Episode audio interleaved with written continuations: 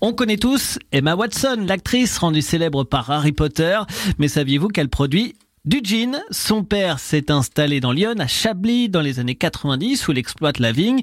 Et c'est pour perpétuer et renouveler cette histoire longue de près de trois décennies que la jeune femme et son frère Alex se lancent dans la production euh, du René, un gin donc issu du vignoble bourguignon, mais pas seulement. L'idée revient au jeune homme qui a une expérience dans l'industrie des spiritueux. Je savais que je voulais créer quelque chose. Je n'ai pas su tout de suite que ce serait du gin, mais comme ma famille est dans l'industrie du vin depuis 30 ans, que j'ai grandi autour de la culture viticole française, que j'ai travaillé dans les vignes, que j'ai une expérience dans les spiritueux depuis ces dix dernières années.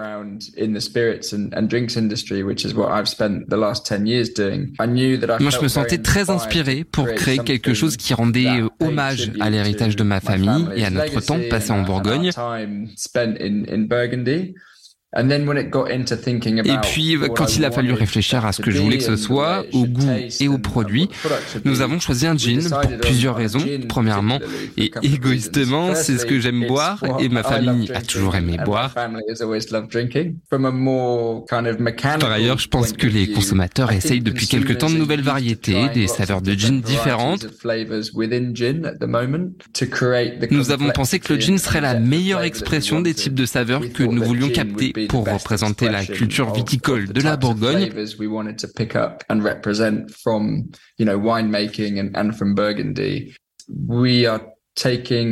Et de cette façon, bah, nous prenons les meilleurs ingrédients, la philosophie, les techniques et les idées de siècles de tradition, puis nous les appliquons à ce qui est fondamentalement une boisson anglaise.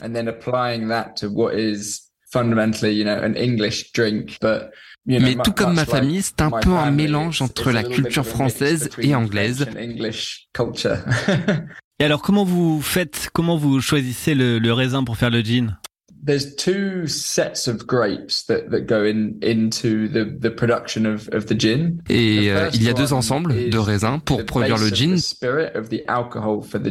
D'abord une base.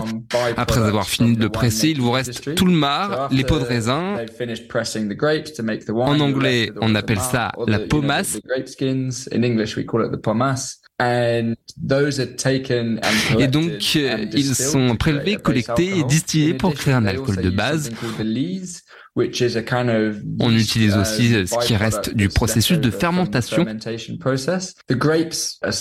Tous les raisins qui entrent dans la production de l'alcool proviennent de toute la Bourgogne, de toute la France, et cela inclut des raisins du vignoble de ma famille, ce qui est très important pour moi. Le deuxième ensemble de raisins qui entrent dans le produit est constitué de pots de raisins provenant des vignobles de Grand Cru.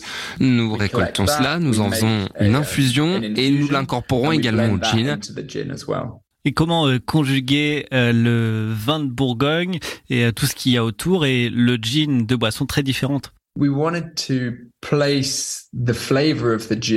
Nous voulions rapprocher le plus possible la saveur du gin et la viticulture française, et plus particulièrement de Chablis, qui est un endroit très spécial pour ma famille. Donc en plus des raisins que nous utilisons, les lieux sont célèbres pour leurs roches calcaires kimérigiennes, ce qui lui donne son caractère minéral.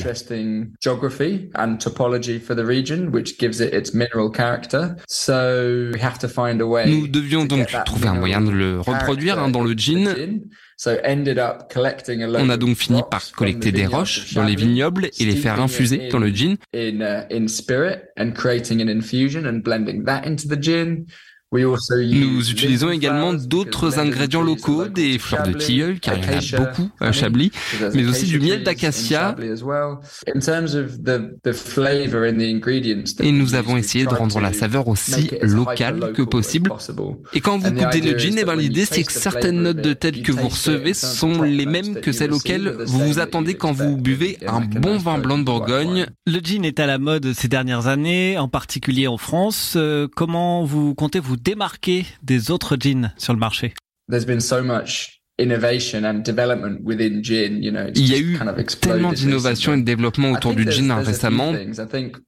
Premièrement, il est assez rare qu'un spiritueux soit fabriqué à partir de produits de raisin. Hmm, je ne connais pas non plus d'autres gins sur le marché qui essaient de rendre hommage à une région viticole particulière en tentant de reproduire ses saveurs.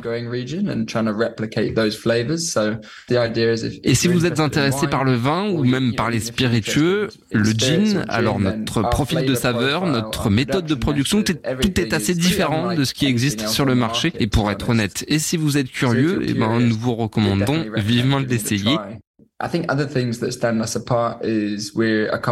Ce qui nous distingue aussi, c'est que nous sommes un produit neutre en carbone. La durabilité est donc très importante hein, pour nous.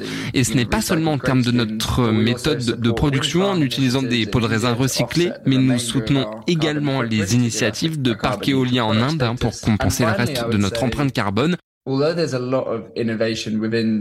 Je dirais aussi que même s'il y a beaucoup d'innovation dans le gin, il n'y a pas beaucoup de gin de luxe. Le whisky ou le vin ont des catégories de luxe hein, bien mieux établies. Mais avec le gin, on est un peu qu'au début.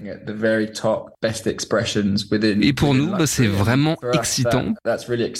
Et pour vous laisser tenter direction le site rené.co.uk, R-E-N-A-I-S je vous rappelle que l'alcool est à consommer avec modération.